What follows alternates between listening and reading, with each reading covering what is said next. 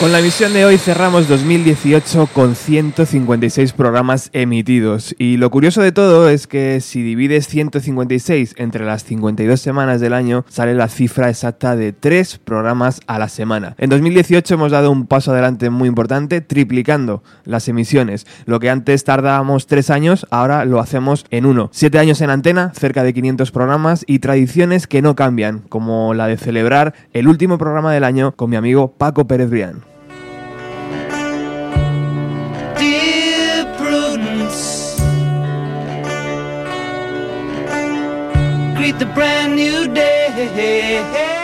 Paco ha sido un pilar importante a lo largo de todos estos años. En sus idas y venidas alrededor del mundo siempre ha sacado un rato para estar en el programa. ¿Qué tal, amigo? ¿Qué tal, Roberto? Buenas tardes, buenos días, buenas noches. Según como escuche, ¿no? Exactamente. El que esté al otro lado. Bueno, en este último programa, que además queremos que te sirva a ti para combatir las emisiones casposas de, de estos días, vamos a recordar un disco al que tenemos muchísimo cariño. Sí. El White Album de los Beatles, que cumple 50 años. Sí, Robert, primero déjame que te dé las gracias por invitarme una vez más. Eh, que te felicite por toda esa cantidad de programas que te has currado en este año y en los anteriores y que, y que lo hagas de una forma tan, ¿cómo diría?, artesanal, eh, auténtica y, y, maravillosa, porque ahora estaba aquí sentado en este sitio que la gente que nos escucha a lo mejor no sabe cómo es y, y pensaba que llevo 20 años sin hacer radio y siempre que vengo aquí me acuerdo de cómo yo empecé a trabajar en la radio, que es exactamente en un sitio muy parecido a este. Tú date cuenta que cuando yo me metí por primera vez en un, en un estudio de radio, eh, había empezado la FM, que ni en la misma propia radio sabían qué era eso. Y, y yo me metía en un cubículo como este a hablarle a nadie, porque en Málaga creo que nadie tenía una radio de FM, ¿no? Pero, pero tal. Y entonces nos sentíamos. Eh, yo creo que eso influyó en mi forma de entender la radio, ¿no? Eh, era tan. Éramos chicos eh, con, tan jóvenes, con una gana de comunicar y de disfrutar con la música que nos gustaba, que cuando realmente fuimos a una radio que pensamos que a lo mejor sí podía tener un oyente, explotamos, ¿no? Con el ansia de comunicar con, con la gente que, que le apetecía escuchar la misma música que escuchábamos nosotros, ¿no? Y también quiero que la gente sepa que tú me has invitado a este programa y me dijiste es el último programa del año, se cumplen 50 años de, del Blanco, pero me mandaste una lista de canciones del, del, del año 98. 98, ¿no? Y tal. Entonces yo la vi, vi muchos grupos, vi por ejemplo el, el Gel de Pearl Jam, que recuerdo que fui a, a verlos a tocar a Hawái cuando, cuando estrenaron el álbum. También recuerdo que a la vuelta me, me, pusieron a dirigir Radio 3 y todo ese tipo de cosas. Entonces quiero que la gente sepa que, que, que, tú me proponías hacer eso, pero cuando me has recogido para venir aquí te he dicho, Robert, vamos a hacerlo sobre el blanco de los Beatles, por favor, que casi lo prefiero. Y, y es que eh, era la opción del el Museo del Prado o un museo pequeño en, en un pueblo de, de, la Siberia Oriental, ¿no? Y, y, mira, me he tirado por el Prado. Ahí no fallamos, ¿no? En, claro. en el Prado no fallamos. Seguro que damos con la tecla. Oye, en el 98 lo que pasó es que en la radio de este país perdió un programa muy importante. De 4 a 3 eh, se acabó porque tú pasaste a dirigir la emisora, fuiste honesto contigo mismo y dijiste, si tengo que dirigirlo, no puedo hacer mi programa. Sí, bueno, yo ya venía tocado del 96, que, que bueno, sí. eh, tuve ahí una cosa familiar y tal. Bueno, perdí a mi madre y, y fue una enfermedad un poco tal que me tuvo y me deprimió mucho y, y no sé, luego, luego con el paso del tiempo he pensado, debe de, un psiquiatra me explicaría bien qué es lo que me pasó, ¿no? Porque realmente me hice mayor al día siguiente, ¿no? De tal, ¿no? Y, o me hice mayor o, o, o, o, qué niño era cuando ya tenía 40 tacos, de todas formas, ¿no? Sé, algo así, pero se me quitaron un poco las ganas de, aunque volví a hacer de 4-3 porque era un programa era, era mi vida en ese momento, ¿no? Y, sabía que tenía una comunidad de gente cojonuda escuchándome y, y me daban vida, ¿sabes? O sea, yo era súper feliz con, con, el programa. y de pronto se cruzó también mi amiga Beatriz Pecker, que, que estaba codirigiendo Radio Nacional y me propuso hacerlo. Yo en un principio me, no me interesaba porque yo también tenía muchos viajes y, y tal, y me veía y conocía la casa y sabía que iba a ser un poco... Pero por otro lado también profesionalmente era algo que molaba y, y creía que, que de ahí por eso lo primero que hice fue pensar cómo hacer un programa que uniera la televisión y la radio. Hicimos aquello lo de los conciertos de Radio 3 y tal, que ahora han cumplido 300.000 años. Y, Y que no te han invitado, creo. ¿no? y que, bueno, sí, me, me invitaron a verlo al Ah, vale, concierto que hicieron en el Circo Price, pero vamos, no me invitaron a nada más. ¿no? ¿Para qué vamos a entrevistar al tío que lo pensó? No, mejor no. Bueno, es igual, ya esas son cosas que Ya, ya, ya. que cada uno saque sus conclusiones, ¿no? Sí. Eh, además yo ese día me parece que no estaba, al final no pude estar en Madrid, ¿no? y, y, entonces pues sí, efectivamente, cuando, cuando ya me puse eh, a, a dirigir Radio 3 eh, no podía, no podía seguir haciendo el programa. Eh, no podía seguir haciendo el programa porque yo en el programa, como se dice ahora, lo daba todo, ¿no? Entonces, mm, para mí el programa no era solo de 4 a 6, eh, era de 4 a 3. Es decir, que me pegaba toda la puta semana trabajando pa- para, o inspirando, o buscando, o pensando, o escuchando para, para luego llegar y condensarlo en dos horas, ¿no? Así que, pues nada, pues se diluyó como un Alcacercer. Y además fuiste sincero, ¿no? Porque si ibas a mover a compañeros de horarios y de Sí, tal, sí. no te ibas a quedar tú. Sí. ¿no? Al final fuiste sincero yo- contigo mismo. Sí, yo quería, yo quería, o sea, yo quería haber, yo quería haber hecho un poco más, no sé cuál era la palabra, no sé si lo llegué a conseguir ni siquiera, porque luego tampoco estuve tanto tiempo, ¿no? Estuve, no, yo creo que no llegó a dos años, Ujú. pero yo quería modernizar un poco la emisora. Yo, yo es que creo que era, eh, yo creo que era, y esto es una cosa que va en contra mía por, por, por mucha gente que hay en Radio 3, ¿no? Pero yo era de la opinión de que cuando hay una canción buena hay que intentarla poner tres veces al día en la radio. Mucha gente dice, "Eh, eso es una radiofórmula tal. Pues sí, será una radiofórmula, pero joder, si hay un, un pedazo de canción de Machine Pumpkins o de Pearl Jam que a todos nos gusta, ¿por qué tenemos que poner la cara B de la cara B de la cara C, no? O sea, que está bien ponerla, pero, pero pongamos la canción que a todos nos gusta mientras nos guste. Yo, por supuesto, en mi libertad de 4T ya sabía lo que hacía. O sea, ponía Nirvana porque me gustaba el disco y si la tenía que poner cuatro veces, la ponía. Y si me llamaba uno de Burgos y me protestaba, le decía, mira, lo siento, el programa es mío y pongo lo que me da la gana. ¿No? Entonces, intenté que la emisora cogiera un poco ese ambientecillo, ¿no? Y que y, salir a la calle y retransmitir festivales o organizar nuestros propios festivales, ¿no? Y bueno, pues eh, eso me llevó ese tiempo y eso me apartó ya del micrófono y luego ya le cogí el gusto a estar apartado y ya el apartheid total. Lo que pasó también ese 98 es que Paco dejó de hacer radio. Fue triste para los seguidores que estábamos allí. Y un montón de canciones de ese 98 que, que nos trajo muchísimos buenos discos, como eh, aquel app de REM, por ejemplo, que hubiera sonado en D4 a 3. Sí. Me acuerdo también del Moon Safari de Air, que sonó en D4 a 3, Sí. pero que hubiera sonado más. Eh, seguramente el segundo disco de Placebo, ¿sabes? Seguro. Portishead, eh, Ujú. etcétera, etcétera. Sí, Il- por ejemplo, el segundo. LP, hubiera sonado en D4 a 3. Sí, eran discos mm, estupendos. Yo creo que además recuerdo que en el caso de Ren fui a entrevistarlos a, a San Paul de Ujú. eh, a, a un sitio donde precisamente he vuelto este verano. Eh, y, y- y fue una- un encuentro total con Mike Stipe y, y con, con el grupo REM y, era un álbum grandioso, ¿no? Pero sí, sí. Massive Attack. Massive Attack. Beastie Boys, yo qué Sí, sé, sí. un montón de, de, de Hole, Celebrity Skin, que también entrevistasteis a, Sí. a Courtney Love aquel Sí, año. es verdad, que vino a Madrid, fuimos ahí, hice, ya, ya ahí ya estaba dirigiendo Radio 3 cuando hicimos la entrevista, pues me acuerdo organizarlo y, y creo que fui con Chema Rey, con Julio Ruiz o algo así y tal, hicimos ahí en un hotel, nos juntamos con ella un ratito y tal, igual, la verdad es que fue, fue bastante... A mí la- además la mujer me cayó estupendamente, ¿no? Que todo el mundo le tenía mucha manía y tal.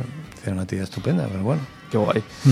Bueno, pero a lo que vamos hoy. El 22 de noviembre de 1968 se lanzó ese álbum que tiene Paco ahí entre las manos, que es una versión japonesa del álbum blanco de los Beatles, con su número 212.868. con esa portada icónica blanca. Sí, sí, me gustaría, me gustaría hablar algo sobre, Por supuesto. sobre la portada. Ese relieve de las letras. Sí, vamos a ver. Eh, el disco anterior, como todo el mundo sabe, Sgt. Piper, Ujú. la portada fue realizada. Me voy a poner un poco repelente, niño Vicente, Perfecto. pero lo siento. Mejor ahora que luego. Entonces, la portada, como todo el mundo sabe, del Sgt. Piper la hizo Peter Blake y la portada del blanco la hizo Richard Hamilton. Bueno, Richard Hamilton y Peter Blake son dos de las dos de los nombres más importantes en, en la historia del arte de ese movimiento que se llamó pop art. Entonces, ah, yo muchas veces le he dado vuelta a esto por, por lo siguiente. Eh, realmente Richard Hamilton, que hace el blanco, la portada del blanco, es el tipo que casi todos los libros de historia del arte está considerado como el que da el pistoletazo de salida al pop art con un cuadro que se titulaba, mm, a ver si lo digo bien, que tienen eh, las casas de ahora que las hacen tan modernas y atractivas. Más o menos es así el título del cuadro. Es un cuadro mítico donde aparece, y es una especie de collage, eh, donde aparece un deportista con una raqueta que pone pop, hay un magnetofón en el suelo, hay una televisión en la pared, hay una strip porno, eh, hay un... un, aspirador de estos de casa y tal. Entonces, eh, aunque realmente eh, para muchos historiadores el pop art empieza con, e- con Richard Hamilton y ese cuadro, para otros el, el- pop art empieza en Estados Unidos con, con un paso adelante del dadaísmo y que le llaman neodadaísmo, porque si el surrealismo también había inspirado mucho a la gente de Estados Unidos para, para el expresionismo abstracto, el neodadaísmo parece que es el impulsor de todo el pop art que luego explota ya en Inglaterra, pero que en Estados Unidos un tipo como Ro- Robert Rauschenberg es el primero que hace un cuadro completamente blanco. O sea, Rauschenberg pinta un, un blanco, un cuadro blanco, que eso era un pelotazo increíble a finales de los, de los años 40, primero 50, ¿no? Entonces, ¿dónde quiero llegar con todo esto? Bueno, pues quiero llegar que Richard Hamilton, que es el que realmente tenía, yo creo que le da la idea a Peter Blake para hacer el Sgt. Piper, él tenía que haber hecho el Sgt. Piper y a lo mejor Peter Blake, bueno, esto es una paja mental que ya me estoy haciendo yo, ¿no? Pero, pero eh, claro, mm, eh, Peter Blake, ¿qué es lo que hace? Pues un collage parecido al cuadro de Richard Hamilton, ¿no? Y empieza a colocar a Bob Dylan, a políticos, a actores, a amigos, no sé qué, no sé cuánto, ¿no? Claro, cuando Richard Hamilton ve eso, dice, pues, ¿qué hago yo, no? Entonces, posiblemente inspirado por el verdadero principio del pop, que es el de Robert Rauschenberg, él dice, bueno, pues hago el blanco, ¿no? Y la anécdota es que cuando se lo comunica a la gente, dice, y quiero hacer una cosa que le va a distinguir, y es que quiero ponerle un número, quiero numerar todos los álbumes, tum, tum, con un tapón, numerarlos, ¿no? Y cuando pregunta a la compañía, ¿como cuántos discos tendré que numerar? Dice, no sé, entre 10 o 15 millones. Entonces, imagínate el careto de Richard Hamilton pensando en cómo tenía que numerar, ¿no? Me imagino que al final lo hicieron automático con una de estas, ¿no? Tal, ¿no? Pero esas, de estas anécdotas eh, que son importantes en, en algo que, que era el arte que llevaban los discos cuando se hacían en vinilo y que, y que era un añadido más a, al, al mundo ¿no? de, de la música y por supuesto del arte en general. ¿no? Así que el, el álbum blanco creo que tiene una de las portadas más impresionantes de la historia del pop, como el Sgt. Piper, por supuesto, y tú tienes la suerte de tener el 212.868, Robert. Ahí, nena.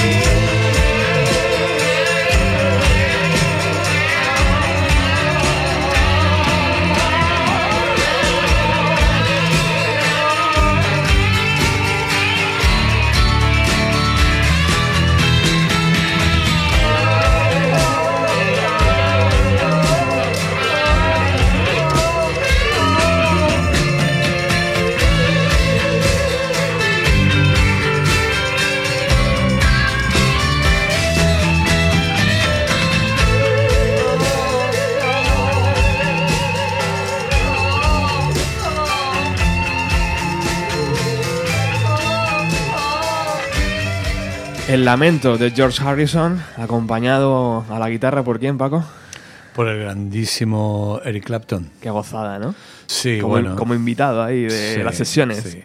Es que este es un disco también, madre mía, y, fíjate que, que es un poco la, la semilla de la separación de los Beatles, ¿no? Mm.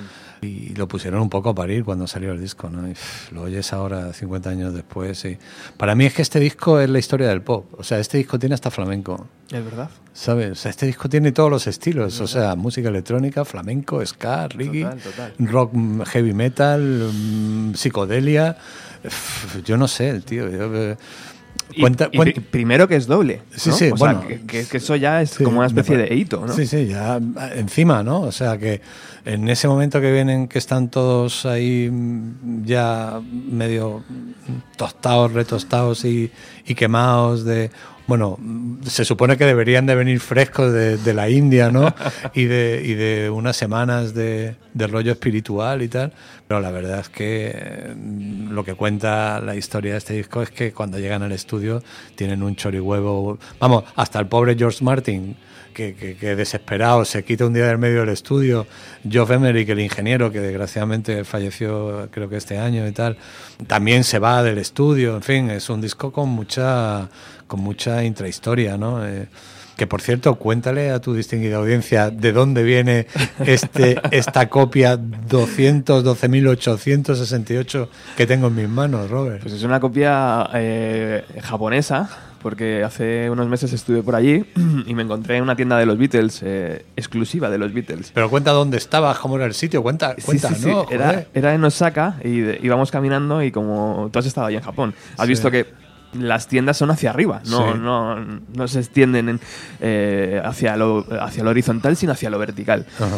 Y vimos cuarta planta, una bandera británica y Beatles, solo ponía eso. Tuve que subir, Paco. Hombre, tuve que subir. de- Estar en Osaka y ver eso, hay que subir, Robert. Eché, claro. eché un ojo. Entonces entré el japonés, no, eh, por supuesto español nada, inglés muy poquito. Ajá. Era muy curioso porque era Sí, muy fan claro. de los Beatles, pero inglés muy poquito. Ajá. Y, y ahí con señas, con palabras y tal, empezamos a entender que era una tienda exclusiva de los Beatles donde estaban versiones americanas, inglesas, japonesas por supuesto, y había alguna pérdida española, francesa, etcétera. Qué bárbaro. Y las tenían catalogadas perfectamente, perfectamente. Todos los discos de los Beatles metidos en una habitación y tú te ponías a buscar en ellos versión americana, eh, 4.000 yenes. Versión inglesa, 6.000 yenes. Joder. Versión inglesa le falta el póster, 3.500 yenes, ¿sabes? Ese tipo de cosas. Y entonces imagínate, estuve ahí una hora y media Y dijiste, va Y- a caer el blanco. y la maleta incrementó su peso. Claro.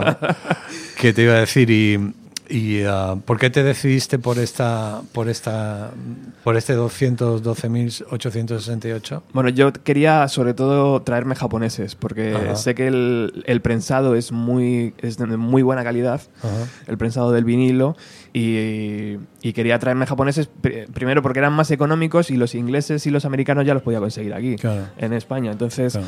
los japoneses estaban a muy buen precio, porque para ellos era normal. Para nosotros claro, no. Claro, claro. Sí, sí, ya veo que tienes aquí con todas las letras en japonés. Sí, el póster que trae. El póster. Sí, sí. Está, está, está nuevo el disco. o Y sea. luego sacas el vinilo y es que los japoneses tienen un amor hacia la música increíble y lo cuidan muchísimo. Entonces es prácticamente como si no lo hubieran puesto nunca en un plato de vinilo. Todo lo cuidan y lo respetan, que a veces le da mucha envidia. Sí, y además no solo ahí se quedó la cosa. El tío me dijo, siéntate tranquilamente, vamos a probar el vinilo, esta canción, esta canción. Tenía ahí un equipo muy bonito Que total. y allí pasamos un buen rato, tío. un rato. Pues esto me está dando a mí el punto de que ya, o sea, yo creo que las últimas veces que vengo a estar contigo, acabamos siempre, yo creo que ya siempre solo tenemos que hablar de los Beatles, ¿no? O sea, hagamos como la tienda esta de Osaka, ¿no? Que me ha dicho que era un poco igual de grande Sí, que esta era un habitación. espacio ¿no? pequeño, sí. Yo creo, Robert, que nosotros ya nos tenemos que radicalizar solo. Sí, ¿verdad? Ir cumpliendo, o sea, Yo ya te lo dije hace un tiempo, que teníamos que hacer un programa en Liverpool, tío. Un programita allí. Liverpool está a dos horas de aquí. Sí, sí, tenemos que- bueno, el próximo a ver si lo hacemos este año en Liverpool, en el, sería la en el hostia. 19. Que fíjate que yo que he brujuleado por las Inglaterras nunca he ido a Liverpool. Por eso. Sí, Hay sí, que hacerte sí. ir. Venga, venga, venga. Has estado en Seattle y no has estado en Liverpool. Joder, tío, llevas toda la razón, Robert. Me flagelaré la espalda por, por mi pecado. Bueno, en este 2018 eh, se han cumplido 50 años y por ese motivo se ha vuelto a mezclar y a masterizar, a masterizar el, el álbum por, por Giles Martin, que es el hijo de, de George Martin, que como sabes ya estuvo haciéndolo con el Peppers Sí. y, y que ha trabajado codo a codo con, con su padre. Y no sé, eso, esa opinión, porque hay muchas opiniones enfrentadas ahí, Paco, de decir, ¿por qué tocas ya algo que funciona? ¿Por qué lo actualizas? Y mm, por otro lado dices, bueno, ¿por qué no? Ahora hay, el- hay máquinas que hacen que el sonido sea más, más grande, ¿no? Realmente, realmente habría que, que ser ingeniero de sonido para explicar esto bien, ¿no? O sea, remasterizar un, un disco es intentar, creo, no sé si lo voy a explicar bien, pero es intentar mejorar las frecuencias del sonido para que, depende cómo se está escuchando ahora la música, pues posiblemente se oiga mejor, ¿no? Eh, que ahora la música realmente se está escuchando peor, porque a veces la gente lo oye con un teléfono y, y un teléfono no es el sitio para escuchar un disco así, ¿no? Otra gente lo escucha con un teléfono, con mejor calidad, con unos cascos de puta madre y tal y cual, ¿no? Entonces, em, que lo haga el hijo de George Martin también es una cosa que, que- que yo creo que nadie mejor que, que él para hacerlo, ¿no? Mm.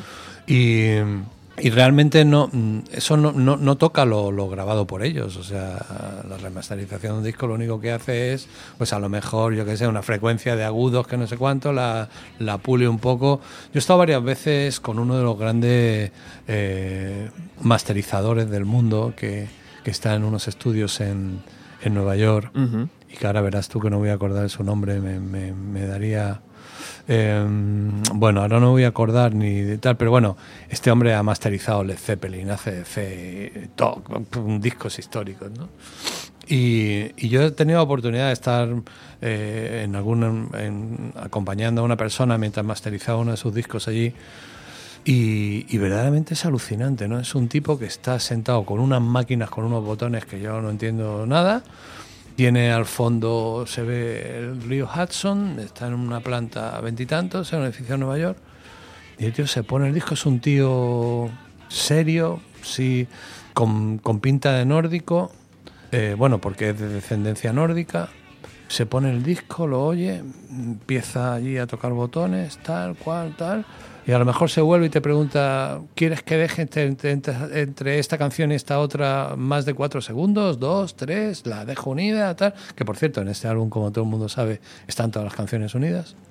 Y, y ese es el mundo de la masterización, ¿no? Luego, cuando tú has oído un disco muchas veces recién salido del estudio, luego lo, cuando lo has masterizado lo pones en un buen equipo de música o en donde tú oigas la música de la forma que a ti te gusta, que a lo mejor puede ser tu coche o, la habitación de tu hermana o, lo que sea, notas la diferencia, ¿no? Y dices, joder, qué, qué, qué, qué bien, ¿no? Pero hablando de alguien que no soy ingeniero de sonido y que no sé exactamente cuáles son los parámetros para decir esto es ya sí sé que este tipo de, de Nueva York, que verás tú que de aquí a que acabemos el programa me tengo yo que acordar de su nombre, porque si no me va a dar algo, eh, es que ha masterizado la mitad de la historia de la música contemporánea, ¿no? Y, y también qué cabeza, ¿no? De- a ver, nuestro querido amigo Chris Barron, yo se lo presenté a Chris, porque. Chris vino conmigo a una de estas masterizaciones. Qué grande. Y ya todos los discos los masteriza Chris con él. Hostia. Y entonces cuando va a masterizar me manda fotos, los dos juntos, tal, saludos, tal, y bueno. Y Chris también lo ha flipado con el tío porque, porque es un puto capo, ¿no? Claro. Entonces, el hijo de George Martin, pues eh, estará en esa línea, ¿no? Y a mí me parece bien. Y que luego rescaten otras cosas, pistas inéditas y que Sí. se saque como rarezas, pues también me parece bien, ¿no? O sea, eh, Es historia. ya cuando estás en la historia, la arqueología es fundamental, ¿no? Entonces, pues muy bien. Pues vamos a ir hacia ahí, porque es verdad que en Abbey Road, o donde estén los, los tapes originales de, de los Beatles, eh, han trabajado, un- creo que han sido un año y medio, escuchando todas las pistas. Estaban las, las demos, donde los Beatles se juntaron en la casa de George Harrison y, y grabaron ahí unas cuantas demos, pero también encontramos pistas inéditas, como esta que canta Ringo. Introduction to Ringo's Don't Pass Me By. Take four.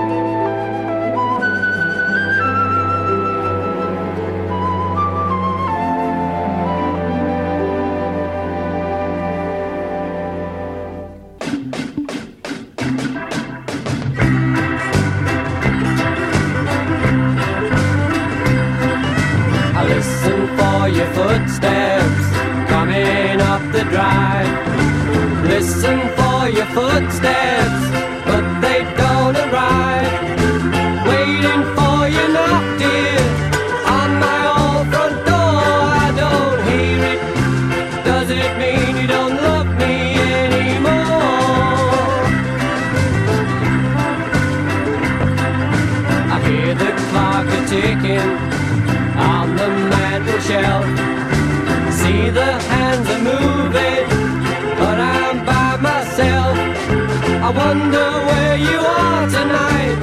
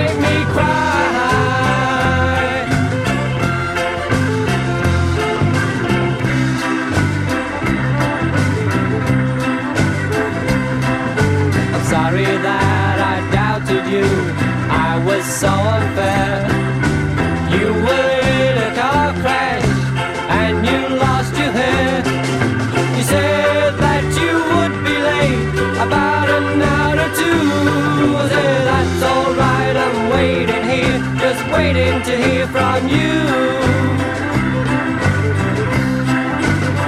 Don't pass me by, don't make me cry, don't make me blue. Cause you know, darling, I love only you. You'll never know it hurt me so. I hate to see you go, don't pass me by.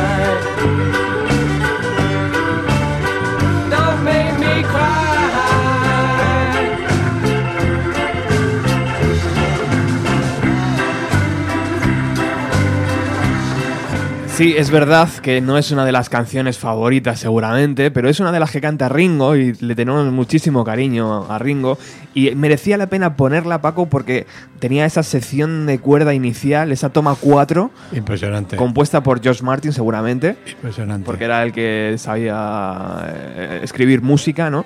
Y, y es un inicio brutal, tío, que no, que no está en el original y que han rescatado, ¿no? Para esta reedición. Una pasada. Es que en, en el disco también hay varios arreglos de cuerda. Bueno, la, la parte final, la despedida del disco, Qué bonito. que el otro día utilicé, no sé si te diste Sí, cuenta. y que hoy habrá que utilizar también. hay que despedirse ahí en condiciones. Claro. Es que el talento de este hombre era fantástico, ¿no? El, el- el George Martin le aporta a los Beatles ese, ese- esa sabiduría musical clásica que, que es fundamental. Es que ya lo hemos dicho tantas veces y se ha hablado tantas veces Lo que, que pasa es verdad que le tenían un poco quemado. O sea, después de la del- cuando falleció Brian Epstein, yo creo que no, que al final entre ellos perdieron el líder, ¿no? Que era un poco Brian y George Harris y George Martin y al final incluso se fue de vacaciones, es verdad. O Sí, sea, sí, al final sí. George Martin dijo, "Mira, no puedo con vosotros." que, lo quemaron un poco. Claro. Eh, sí, pero finalmente el tío supervisó y tal, Sí, ¿no? sí, sí. O sea, y, y- y los Beatles, eh, o sea, la huella de George Martin eh, es que está en toda su discografía, ¿no? Y no me hubiera gustado cinco años más de Beatles sin, sin George Martin, posiblemente. Vamos, a lo mejor es un no sé qué, qué, qué, qué pensarán los más furiosos eh, seguidores de los Beatles con este comentario, ¿no? A lo mejor, pues sí, pues hubiera estado bien que los hubiera produ- producido luego después, yo que sé quién, ¿no? De, que le hubiera aportado otro aire y tal y cual, ¿no? No sé, yo creo que, que George Martin ¿Para qué tocar algo que funciona Sí, bien, no? Sí, sí. Volvien- volviendo a volviendo a las comparaciones con el mundo del arte es lo que el color a la pintura veneciana es George Martin a los Beatles, ¿no? O sea, él le da el color a todo y me parece que es fundamental. Por cierto, mm, como vivimos en unos tiempos más cómodos, el, el- el estudio de masterización de Nueva York se llama Sterling Sound y el masterizador se llama Ted Jensen, que hemos estado hablando antes del pobre tico y se me había ido la pinza total. Bueno, los Beatles grabaron 13 discos en 7 años. Un fenómeno que no se ha vuelto a repetir y que y por, y por eso tantos años después eh, seguimos nos sigue fascinando. El Revolver nos sigue ofreciendo pistas para hacer buenos discos a día de hoy. Perdón, el Rubber Soul, el Peppers, el Magical Mystery Tour incluso y por supuesto este álbum blanco siguen siendo la Biblia para muchos profesionales ¿no? de la industria, Paco. Sigue Sí, sí, sí. Es lo que es lo que hemos comentado aquí muchas veces, ¿no? Es que son eh, son son libros, eh, son son discos libros, sabes, donde tú puedes estudiar, ¿no? Eh, eh, estoy seguro que hay cátedras por ahí sobre, sobre los Beatles que explicarán con detalle y, y con gente que sepa de música mucho más que nosotros qué significa cada, cada corte, ¿no? Y, y luego también cómo se construyeron estos edificios tremendos del pop, ¿no? Eh, con, con mm, aparatos que tenían solo cuatro pistas, ¿no? Y, bueno, ya- ya, en, no. este, en este disco ya aparecen las ocho pistas, ¿no? Que es como una especie de, de adelanto, ¿no? Cuando todo el mundo sabe que ahora mismo tú puedes tener infinitas para, para hacer un disco, ¿no? Con lo cual, pues todo lo, todo lo hace mucho más, mucho más salvaje y, y maravilloso, ¿no? ¿Cuándo llegarán los próximos Beatles? Esa es la pregunta eterna, ¿no? ¿Alguna vez se repetirá aquel fenómeno de los años 60? No sé, no sé, no sé, no sé. Mm, Es que no, no sé. Volvemos, intentamos compararlo otra vez con el, con el mundo del arte. Claro. Entonces nos preguntamos, Mm. eh, ¿cuándo, ¿cuándo volverá, yo qué sé, Tiziano? Pues, eh, ¿hace falta que vuelva? Sí, ya estuvo, ¿no? O ¿cuándo volverá Picasso? ¿Hace falta que vuelva? Sí, ya está, ya estuvo a lo mejor lo que está por venir eh, mm, lo da de otra manera y, hace que millones de personas en el mundo se emocione y pasen a la historia y tal igual, pero, pero no sé. O lo que sí tenemos claro y siempre lo, lo sabemos es que el arte está en continua evolución, ¿no? Y que como, como hablábamos tú y yo cuando subíamos aquí a la emisora, la música ya no se escucha igual que se escuchaba antes, ¿no? O sea, yo le comentaba a Roberto cuando, cuando subíamos a hacer el programa que ahora, o sea, cuando, cuando yo iba a ver un concierto de, pongamos, por ejemplo, Pink Floyd, yo nunca me yo nunca hubiera estado haciéndome fotos todo el rato mientras Pink Floyd tocaba We You Were Here. Yo estaba pendiente de cómo lo tocaban, de qué pasaba en el escenario y tal, ¿no? Ahora tú vas a un concierto y ves a los niños más jóvenes que se pasan todo el puto concierto haciendo fotos, ¿no? Pero todo el puto concierto. Niño, deja ya el teléfono, joder. ¿no? Entonces, es que ha cambiado, es que claro, la revolución digital ha sido tan salvaje ah, que, que no solo ha cambiado la forma de oírla, sino de verla, ¿no? Entonces, unos Beatles, tal, no sé, no creo. yo- para, para muchos chicos que ahora tengan 15 años, a lo mejor son los Chainsmokers o, o es David Guetta o, o no quiero decir otros nombres peores, pero bueno, no sé, a lo mejor para ellos eh, es eh, Eminem o, o yo qué sé, tío. Bueno, en este 2018 ha ocurrido un fenómeno curioso y, y lo lees en los diarios y en, en la prensa escrita. Y es como la vuelta de Freddie Mercury. Y es como súper curioso de leer eso, decir, la vuelta de Freddie Mercury es lo que el mundo necesitaba, no sé qué. Eh, Queen ha, ha destronado el reggaetón. Y es como, pero ¿en qué momento hemos necesitado eso, no? Claro, es que eh, esto ya lo- es que esto ya se convierte en un problema de, de cultura general. Entonces, claro, eh, yo por ejemplo ayer por ejemplo estuve en un programa de televisión con un artista, ¿no? Y tal y se canta típico programa de televisión que, que hacen ponen cinco o seis canciones y hacen playback total porque porque se ha hecho toda la vida en televisión. Entonces tú ves que hay como siete o ocho personas que protestan por, por el playback, ¿no? Y, y- y tú dices, pero esto es que luego te das cuenta que son niños jóvenes, ¿no? Y dices tú, pero vamos, vamos, niño, mm, si te gusta tanto el directo, vete a verlo cuando actúes. O sea, ¿sabes? Eh, eh, Cuando estás viendo un vídeo en el teléfono, no te está cantando en directo. O sea, Es una cosa como un poco, eh, no sé, es un poco heavy. el- se me ha ido la pinza de lo que me has preguntado. Sí, lo de Freddie Mercury. Ah, lo de Freddie Mercury. El regreso eso, de Queen. Eso, eh, eso, eso. El eso. reggaetón. Claro, claro, claro. Entonces estamos hablando de la cultura y tal y cual. Pero es que hay gente que es que no tiene puta idea de nada. Entonces, eh, joder, eh, claro, Freddie Mercury, ahora descubren a Freddie Mercury. Haber estudiado, tío. ¿Sabes? Es que hay que ya tener, ¿sabes? Somos muy vagos, ¿no? Claro. Somos muy, muy no cómodos. sé, que a lo mejor las generaciones están más jóvenes con, con- con tenerlo todo en el bolsillo en el teléfono, pues, pues no le da tiempo a, a tal, pero joder, al que le guste la música hay cosas básicas. Cómprate el libro que hemos recomendado aquí 20 veces, el Yeah, Sí. Yeah, Yeah, y léetelo y, y- y- y controla un poco, ¿no? Porque la música es un arte y como, como cualquier arte tienes que conocerlo en su historia, en su desarrollo, en sus recursos, etcétera, etcétera, ¿no?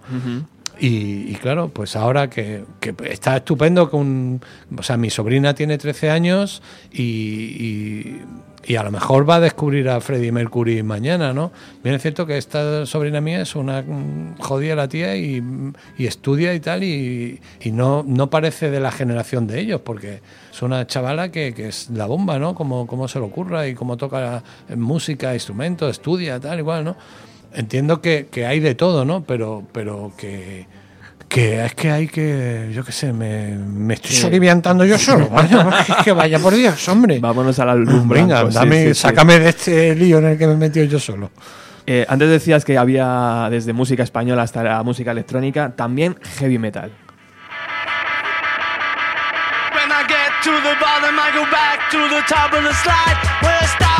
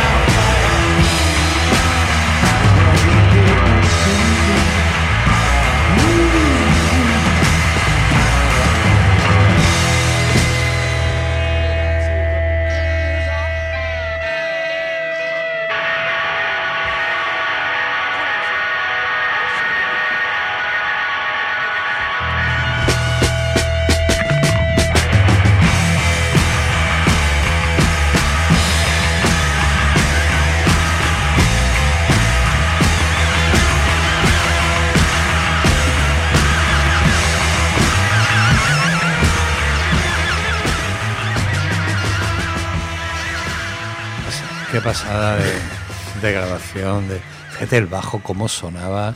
La guitarra esa que hay de fondo.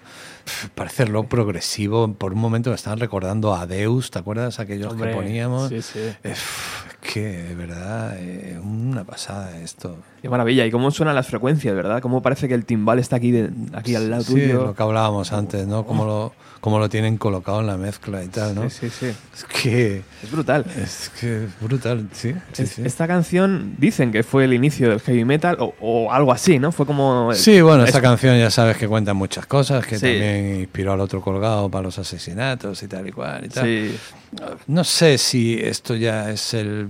La verdad es que mm, hay muchas claves de, de- O sea, escuchar la canción tres veces y te recuerda a Black Sabbath, Mm. puedes encontrar hasta ACDC, Mm. eh, o sea, encuentran muchas cosas que, que luego han pasado años y décadas después, ¿no? Pero es que está en todo el disco, es que el álbum blanco, como hemos dicho al principio, es un, es un libro que contiene todas las indicaciones para hacer música pop, ¿no? Eh, y, y- y todas las influencias. Mm, absolutamente. el, el flamenco, el- el- la música electrónica. Yo creo que ahí está un poco de... mm, No sé en qué canción hay algo que también me recuerda un poco al hip hop. Eh, mm, ahora mismo no caigo, pero, pero me parece haberlo... Un poco de reggae. Reggae, ska, Claro. bueno, o Bladio Blada, es una especie de ska Total. ahí machacón y tal, con letra tontuna y tal. Eh, no, no, es, es la hostia. Es, es que, que te pones a te pones a analizar el disco. Luego, por ejemplo, el, el acústico este de Blackbird de, de McCartney, que lo hemos visto cómo se lo viene currando en los últimos años, cómo lo toca él, tal cual, porque en la gira del McCartney esa canción la está tocando tal cual la grabó, ¿no? Sí, sí, sí. Él solo. el solito con la acústica y tal, ¿no? Y, y- y pensar que los pusieron a parir por el disco, tío. Es, Pero es, que, alucinante. es que lo de McCartney tiene mucho. Bueno, los cuatro en general, ¿vale? Pero McCartney te hacía Blackbeard y te hacía este Helter Skelter. Y Era, Sí. era como, hostia, hay, hay, un mundo de diferencia Sí. entre las dos canciones. Sí, totalmente. Y luego hay otra cosa que, que, mm, podemos mm, variarla un poco del pensamiento general sobre este disco, ¿no? O sobre la historia de este disco, ¿no? Que es la presencia de Yoko Ono, ¿no? Mm.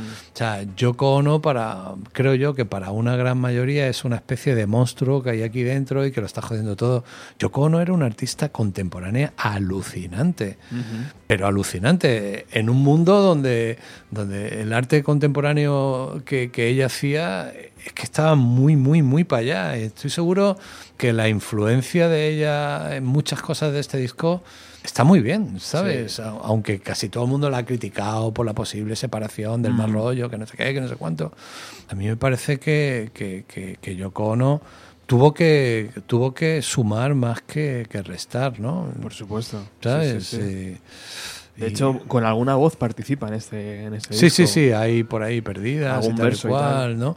Y, y estoy seguro que hay muchos comentarios eh, con su pareja cuando salían del estudio, cuando estaban comiendo, cuando Mm. estaban cenando, de, oye, pues esta canción, pues ¿por qué no metes esto? Pues, Porque es que era un artista muy brillante. Mm. Claro. Y, y- y los artistas contemporáneos tienen algo que es que van siempre 50 años por delante de los demás. Sí. No sé por qué, ¿no? Pero el otro día... Para eso eh, son artistas. al final. Claro, el otro día leía una entrevista con una señora que tenía una, una colección potente de arte contemporáneo y que, y que había tenido una colección de arte clásico, de, del barroco, tal y cual, y que un día decidió venderlo todo y, y comprar arte contemporáneo y coleccionar, ¿no? Y alguien, y alguien le dijo, pero bueno, ¿cómo te has deshecho de eso y, y has comprado esto y tal? Y dijo, dentro de 50 años me lo agradeceréis, ¿no?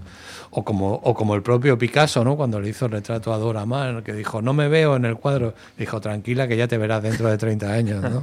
Entonces, es un poco eso, ¿no? Eh, Claro. Yo creo que, que Yoko Ono es, es algo que por lo menos a John Lennon le tuvo que ayudar y le tuvo que, que aportar más que quitar para, para muchas de las canciones de este disco, ¿no? La infinidad de horas de grabación en, en Abbey Road nos dejaba cosas como esta. La toma 2 de esta Helter Skelter, 13 minutos de canción, Sí, mira, alargando todo. parece un... Solo falta la voz de Rafael y Raimundo Amador para que parezca un blues de pata negra, vamos. Ya no. Y cuando se juntan músicos prodigiosos en el estudio, ¿qué pasa, Paco? De vez en cuando, pues crean canciones nuevas, tonterías entre ellos, ¿no? Como chistes musicales. Y en esta edición del Blanco, 50 años de los Beatles, que hoy estamos repasando aquí, en Bienvenido a los 90, podemos escuchar Los Paranoias.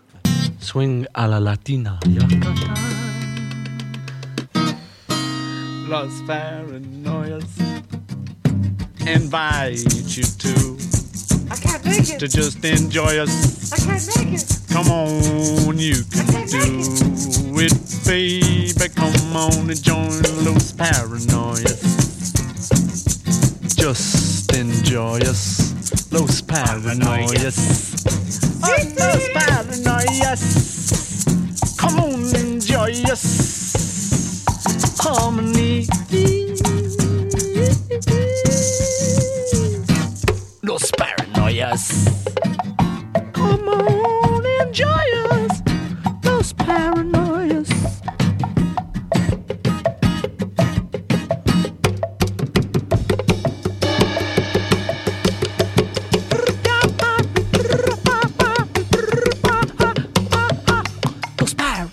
Paranoias. Come on,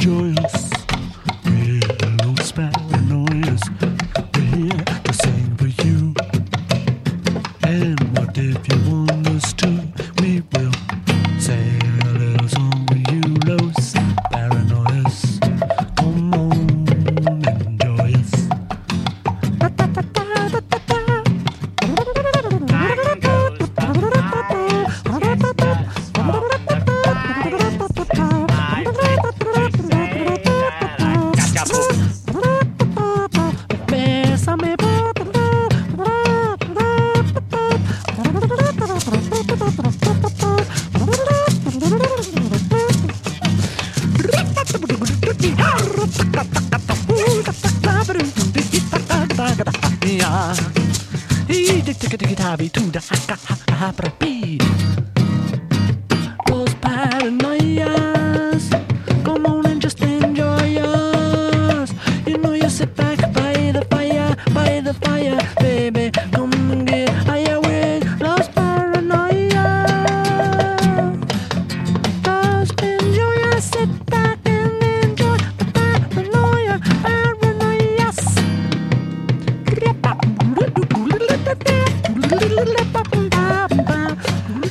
¿Qué eran los Beatles, Paco? Realmente eran cuatro chavales muy jóvenes divirtiéndose. Sí, bueno, es que Es aquí que fíjate. hemos dicho que estaba escata, pero aquí es que veo a Fran Zappa, los carnavales de Cádiz, a mano negra, a Manu Chao, o sea que esto es, esto vamos, es un Los paranoias. es acojonante, de verdad, qué barbaridad. Son muy divertidos, tío. Eran muy divertidos. Impresionante. Sí, además es que me imagino que como tenían la paranoia con el, con el disco este, pues claro, es que también hay que ponerse un poco en el cuadro del asunto, ¿no? O sea, es un grupo que viene de tener eh, siete discos anteriores, ¿no? O, sí, siete- Sí. este es el octavo, ¿no? Sí. Y, y- y que, y que han cambiado el mundo. O sea, que es que no estamos hablando de un grupito de... ¿Sabes? No, es que estamos hablando de los Beatles, ¿no? Y, y que se meten en el estudio a hacer un disco nuevo, ¿no? Y que vienen con todas las paranoias posibles de, de, sí, de sí. todo lo que se han metido además en el body en los años anteriores y, y en este. Y, Había que expandir la mente. Sí, sí, sí. Joder, la, qué bueno. la verdad es que es una cosa absolutamente desconocida para la gente que, que ha comprado esta edición del Blanco conmemorativa de los 50 años. ¿no? A día de hoy, tío, fíjate, 50 años después siguen saliendo cosillas. Sí, lo, lo tienen como muy controlado, ¿no? Vamos a soltar un poquito. Bueno, yo qué sé. Sí, bueno, esto es como, como volvemos otra vez a compararlo, si quieres, Sí. con la arquitectura o con la pintura o con lo que sea, ¿no? O sea, si tú ahora te encuentras un dibujo de Leonardo da Vinci eh, que lo tiraron porque había un borrón, seguro que te va a dar mil pistas sobre 100 Mm. cosas, ¿no? Entonces, Absolutamente. lo que tiene lo que tiene la historia es esto no que, que cuando pasa el tiempo cualquier dato cualquier cualquier eh, información que puedas adquirir nueva es algo que, que le aporta valor a, a lo que estamos estudiando, escuchando, o disfrutando, ¿no? Sí, señor. Bueno, estamos celebrando el último programa de Bienvenido a los 90 de este 2018. Eh, estamos en diciembre, aunque el sol de la ventana indica todo lo contrario. Parece que estamos en primavera o, Pues o camino de primavera. Pues sí, pues sí, es una cosa que a los que rara. somos del sur y nos gusta la luz y el cielo azul, nos sienta bien. Claro, claro. Eh, eh, me imagino que a un ruso de Siberia, pues mm, le gustaría tener un ratito estas últimas horas del año 2018 con esta luz estupenda que tenemos en Madrid. Ahora la, la neva- la nevada vendrá en marzo, ¿no? O no sé cuándo. No, pues, a ver si nieva en julio ya que es para una- el Mad Cool de este año, Roberto. que es lo único que le falta Madre al mía. Mad Cool, una buena nevada. ¿Te, te apetece hablar de Mad Cool? ¿Eh? No. No, no, Vale. te queda lejos. Creo, eh, creo que va a ser un. Queda lejos. Hombre, es un, es un festival. Tengo ahí un buenísimo amigo y una persona que aprecio mucho. Y sé que el año pasado han sufrido mucho porque, porque era difícil. eh, era muy difícil hacer una cosa nueva como, como, como el recinto donde, donde lo realizaron. Mm, sé que anduvieron muy pillados hasta el último momento y es que por otro lado era un milagro pasar de 30.000 personas a 80.000, Sí. ¿no? Entonces, artísticamente fue el mejor festival de- del año, eso es indudable. Y el primer día pues fue también uno de los peores de los festivales del año, porque, porque las críticas hay que hacerlas y, y fue una pena, porque lo, que les pasó además es que las máquinas se les estropearon, entonces el calor, las colas, eh, fue todo un chorihuevo que. Que la gente le sentó muy mal y con razón, porque cuando tú compras una entrada y vas a un festival, quieres que todo funcione y, no quieres saber cuáles son tus problemas, ¿no? Pero bueno, ya te digo, repito, tengo ahí un buen amigo en la organización y al que aprecio mucho, es un excelente profesional y estoy seguro que Mad Cool será un festival importante para esta ciudad, lo seguirá siendo, porque hay que tenerlo, porque porque Madrid se merece tener un festival chulo. Ahí te voy, tío. Es que y, ya, era hora, ¿eh? Claro, y, y bueno, pues... eh, Y tan cerquita de casa, además. bueno, tan cerquita que lo tenemos a, a cinco minutos andando, ¿no? Qué gozada. Y, y yo creo que, que este año, eh, el otro día hablé con este amigo mío y hablamos un poco del cartel y tal y cual, y me dijo, joder, es que no hay bandas, ¿no? Bueno, no hay bandas de las que mm, de las que habéis tenido el año pasado, que es que son bandas de hace 20 años. Claro. Claro, entonces yo le decía que igual pues hay que ir pues tirando de, de la música de ahora, ¿no? y, y aunque nos vayamos haciendo mayores o muy mayores o lo que sea, pues es que la, la música va a una velocidad y, Sí. y- y la gente de ahora es la que cuenta lo- las cosas de ahora. Entonces yo lo sugería, por ejemplo, ¿por qué no traéis a Drake? ¿no? Y tal, y, ah, pero tú crees que tal, Smashing Pumpkin, tal, Drake, pues claro, hombre. Y a Led Zeppelin, si se ponen, claro. Son capaces.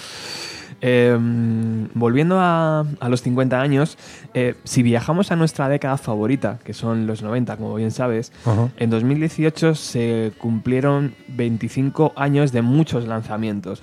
Uno de mis favoritos es ese que tienes ahí en la mesa, el Inútero, Sí. el, el último disco de, de Nirvana.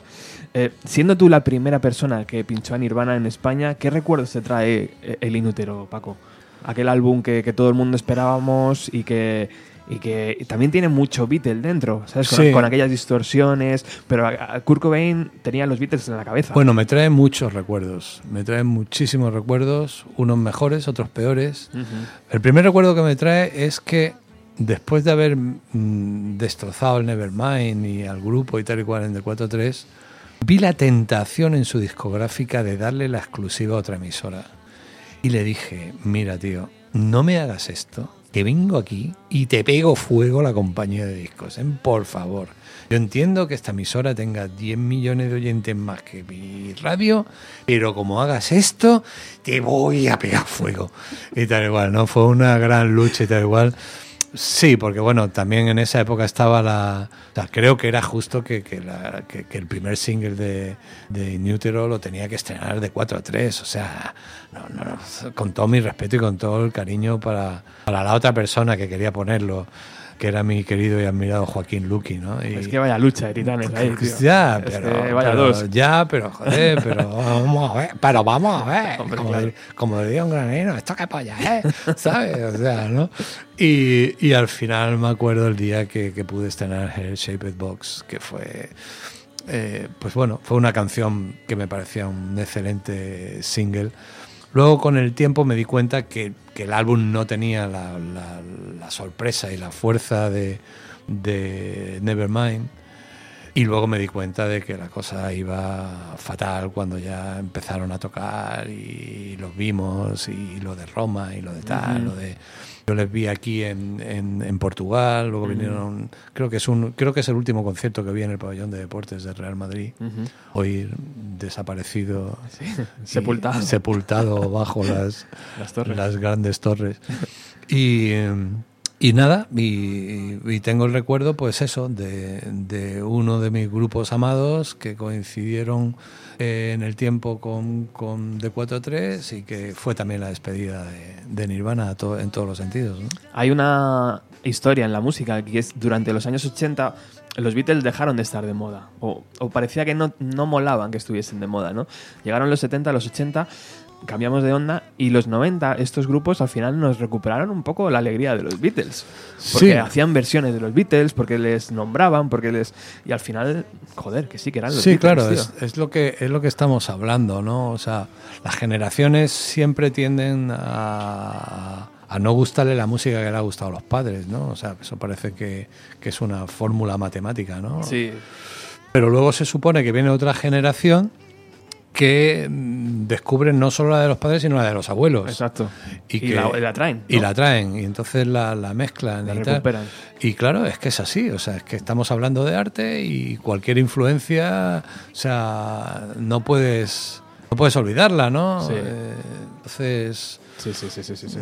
estoy seguro que, bueno, volvemos otra vez a lo mismo, ¿no? O sea, Picasso, que es el tipo que, que pinta una cara ocho veces de un lado, mm, estoy seguro que Miguel Ángel era el- su dibujante de cabecera, ¿no? O Sí. que si no era Miguel Ángel, uno de semejante calidad y calibre, ¿no? Sí. Entonces, esto es así, o sea, que ahora un chico que tiene 13 años o 14, dentro de 5, vaya a descubrir, eh, yo qué sé, el primer disco de Nirvana o, el segundo de Black Sabbath, yo qué sé, es lógico y es normal, ¿no? Y, que eso le aporte a la música que se haga dentro de 5 años, que no sabemos, no sabemos ya cuál será. A lo mejor dentro de cinco años la gente echa pestes del hip hop, del, del- de, de la música electrónica y, y de pronto se ha vuelto a poner de moda la música folk y estamos con la, con la botella de anís del mono, dale que te pego. No sé, ¿sabes? Pero, pero, pero que, que- que seguro que esa música tendrá su poesía, Sí. su, su, su sensibilidad, su sentimiento y emocionará, divertirá y, y hará a la gente la vida más fácil y más cojonuda, que es lo que tiene la música en general, ¿no? Nirvana fue en los 90 una revolución, pero Paco, ¿fue l- la número uno o la number nine? Pues la number nine.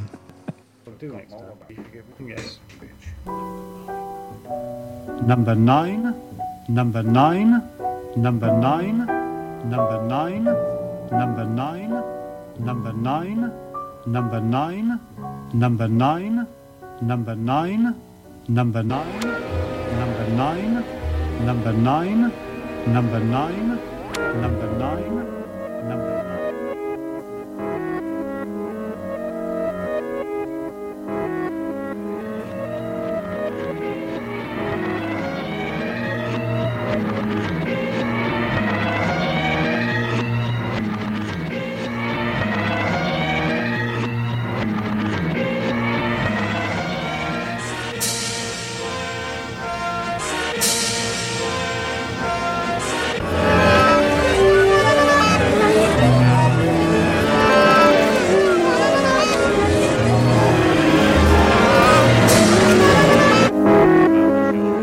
imagino las luchas internas de Lennon diciendo quiero esta canción que dura 8 minutos y medio en el álbum. Pues fíjate, yo me estaba imaginando a mi querido amigo y compañero Tomás Fernando Flores diciendo, y este es el proyecto del músico islandés Awachi Flins, que acaba de hacer una demo de la canción número 9 eh, y que la han publicado como la cara B del último álbum de eh, Siberia del Norte. Es que es alucinante, es que lo tiene todo este álbum blanco de los Beatles. Wow. Bueno, bueno, y esto es un single como la copa un pino. No veas, ¿eh? ¿Eh? Joder, de verdad. Aquí se entendía un poco hacia dónde iba a ir Lennon, ¿no? El Lennon más luchador, más reivindicativo. Sí. Bueno, es que no hemos hablado del año 68, Claro. que esa es otra. Es que se nos Es queda que- corto el programa. Es que vaya tela, es que en el año 68 sí, ahora mismo que, que yo caiga, eh, mm, la guerra de Vietnam, 3 millones de kilos de, de bomba que le cae a, a los pobres ciudadanos de, la- de Laos, mm, el mayo del 68 francés, Claro. el asesinato de Martin Luther King, el de Kennedy, Maciel ganando el la la la, joder, A tío. tope. A tope, vamos. Wow. Y la gente exigiendo al músico de no, no solo me cantas, sino cuéntame tu opinión, ¿no? Y aquí dijo Lennon, pues te lo voy a decir, ¿no? Revolution. Ahí lo llevas.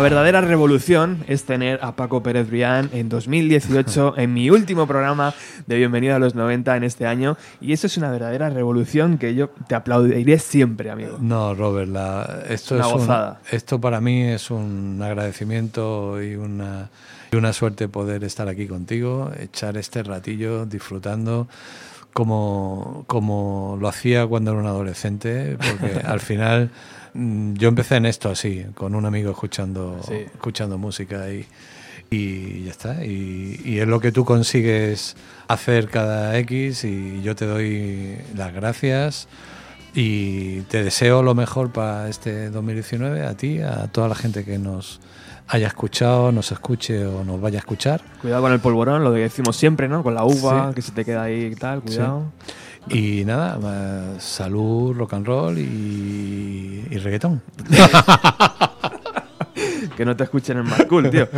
Que, ¿Dónde vas a pasar la, la última noche del año? Pues mira, la última noche del año, como viene siendo tradición en los últimos 10 o 15, por la tarde me haré la San Silvestre Vallecana, Ajá. Que me encanta aparecer ahí por Vallecas asfixiado a las 7 de la tarde sudando como un pollo. Si a alguno le veis, saludarle, por favor. Sí. Y luego, Paco. y luego iré con mi, con mi tronqui a cenar con, con el gran Pedro Aramburu, que es uno de los mejores oncólogos que hay en este país. Nosotros le llamamos el ogro, porque es un tipo muy especial, pero, pero es uno de los cientos de miles de excelentes médicos que hay en España. Y, y vamos a cenar con él y con su mujer, y tranquilo, y a las dos mm, o dos y pico, Claro. me imagino. mm, Bueno, intentaré ver a Virgi en cachitos, que, que es una cosa que, que- que se ha añadido a las, Sí. a las noches viejas últimas, afortunadamente. Eso mola mucho, Ese ¿eh? aire fresco de Sí. ese programa fantástico. Nos quitamos la caspa un poco. Y luego voy a ver si me termino de zurrar un libro que me estoy leyendo que se titula Sapiens, Ujú. que es de un historiador bastante friki. Qué guay. Y, y que estoy ahí muy enganchado y, y bueno, pues si me tienen que dar a las 5 de la mañana con el libraco, pues ahí estaré. Hablando de tu tronqui, el otro día acabó el concierto Ajá. espectacular en el Within y sonó una canción. ¿Por Sí. qué? Sí, bueno, pues porque en, en- ella, ella cuando acaba los conciertos siempre pone, ponía, ponía otra.